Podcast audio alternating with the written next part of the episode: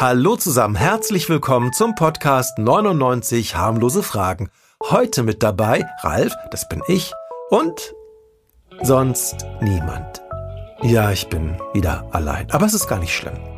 Ab nächste Woche sind wir wieder zu dritt hier und unterhalten uns ganz normal, wie gewohnt, über eine Frage. Nur kurz zur Erklärung. Ich habe ein zweites Buch geschrieben, da sind wieder 99 Fragen drin. Dieses Mal keine harmlosen Fragen, sondern seichte Fragen. Und heute lese ich als Vorgeschmack eine dieser Fragen vor.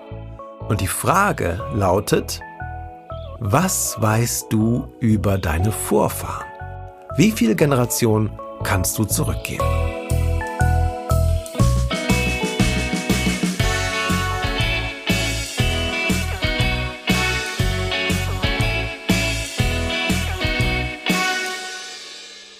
Die muss man erstmal sacken lassen, die Frage. Also, du kennst höchstwahrscheinlich deine nächsten Vorfahren, das sind deine Eltern. Von denen hat jeder Mensch zwei. Vielleicht hast du auch die Eltern deiner Eltern kennengelernt, das sind dann deine Großeltern und eventuell auch die Eltern der Eltern, deiner Eltern, also deine Urgroßeltern. Mit jeder Generation verdoppelt sich die Menge deiner Vorfahren. Natürlich kommt es auch vor, dass Verwandte zusammen Kinder haben, das verringert dann die Anzahl deiner Ahnen wieder. Grundsätzlich aber kannst du davon ausgehen, dass du 16 Ur-Ur-Großeltern hast. Wie viele von denen kennst du mit Namen? Und von wie vielen kannst du sagen, was ihr Beruf war oder wo und wann sie gelebt haben? Meine Söhne haben zwei ihrer Urgroßeltern kennengelernt und oft besucht. Die beiden hießen Susi und Thilo. Thilo fand es sehr spannend zu wissen, wer seine Ahnen waren. Er schenkte allen seinen Nachfahren einen Ordner mit den Ergebnissen seiner Ahnenforschung. Das älteste Datum in diesem Ordner ist der Geburtstag des Ur, Ur, Ur, Ur, Ur, Ur, Ur, Urgroßvaters meiner Kinder. Er hieß Martin, war Bauer in Nahhausen und hatte Geburtstag am 1.11.1648. Damals gab es noch nicht mal Fahrräder.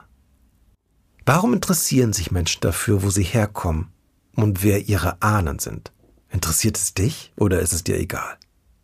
Also im späten Mittelalter war das eine sehr wichtige Information, vor allem dann, wenn man zum Beispiel Ritter werden wollte. Das durfte nämlich nicht jeder Mensch, sondern nur die, die beweisen konnten, dass sie adlig waren. Und heute? Hilft es dir vielleicht, durch schwierige Zeiten zu kommen, wenn du herausfindest, dass etwa deine Ur-Urgroßmutter die Grippepandemie von 1918 überstanden hat es also eine gewisse Widerstandskraft in deiner Familie gibt? Oder gibt es noch andere gute Gründe zu wissen, von wem man abstammt?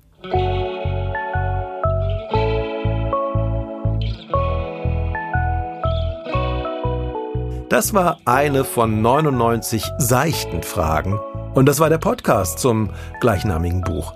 99 harmlose Fragen ist eine Produktion von Ikone Media im Auftrag des Duden Verlags. Mein Name ist Ralf und ich sage Tschüss, bis zum nächsten Mal, dann wieder hier zu dritt.